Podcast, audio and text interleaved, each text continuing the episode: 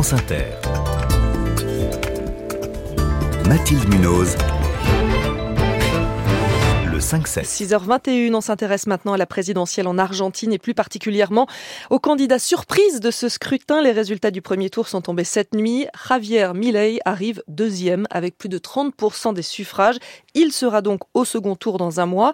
Alors il se présente comme anti-système. C'est un homme aux idées et aux attitudes radicales. Il parle cru. Il apparaît dans ses meetings avec une tronçonneuse à la main. Bonjour Gaspard Estrada. Bonjour. Vous êtes directeur exécutif de l'Observatoire politique de l'Amérique latine et des Caraïbes de Sciences Po Paris.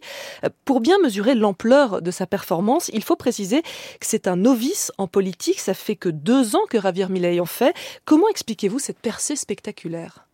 Bon, je pense que le premier facteur euh, est d'ordre économique.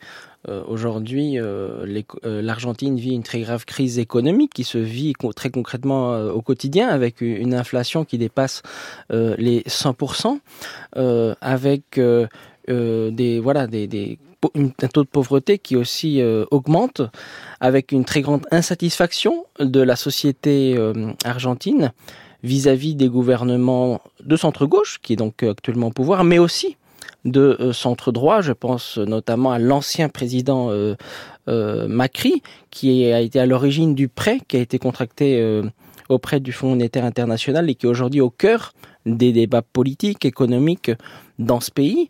Euh, et donc c'est une sorte de ras-le-bol vis-à-vis de la classe politique qui est euh, en quelque sorte canalisée par euh, la candidature de Javier Milei. Donc c'est plus un rejet des politiques actuelles et des précédents, plus qu'une adhésion à Javier Milei, ou ce qu'il propose a aussi quand même de, de l'écho et a des adeptes dans la société argentine? Alors oui, certaines de ces idées peuvent trouver un écho.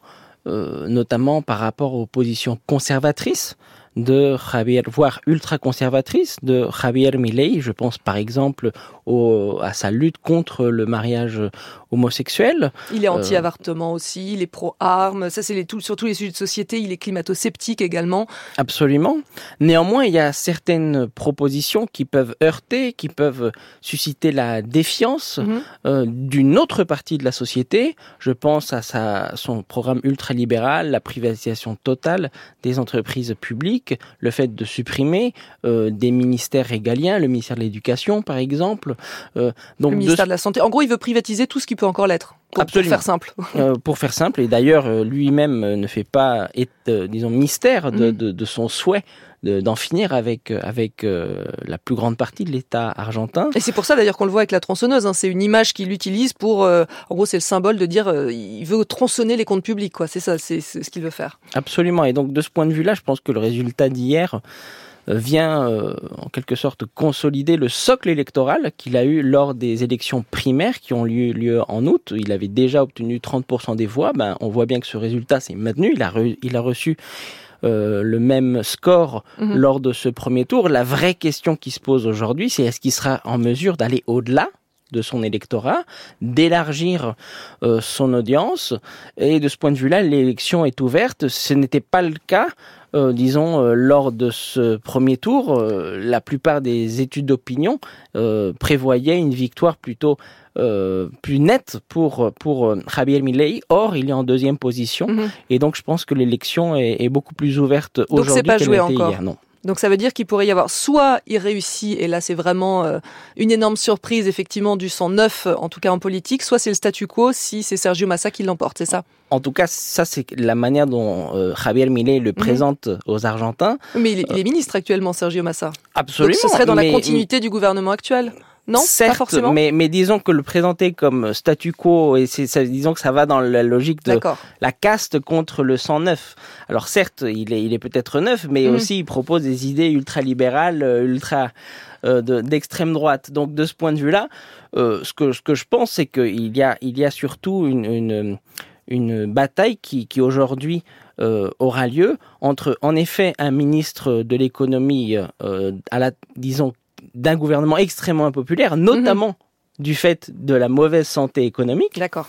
Euh, et de l'autre, voilà un candidat outsider, mais qui propose des réformes euh, tellement radicales et surtout euh, qu'il n'aura pas de majorité au Parlement pour pouvoir mener à bien ce genre de réforme. Parce qu'il n'a pas de parti, il est... Il ben voilà, il, vient de créer une formation politique qui aura des élus au Parlement, mais qui ne sera pas en mesure d'avoir à lui-même une majorité propre. Il vient d'où?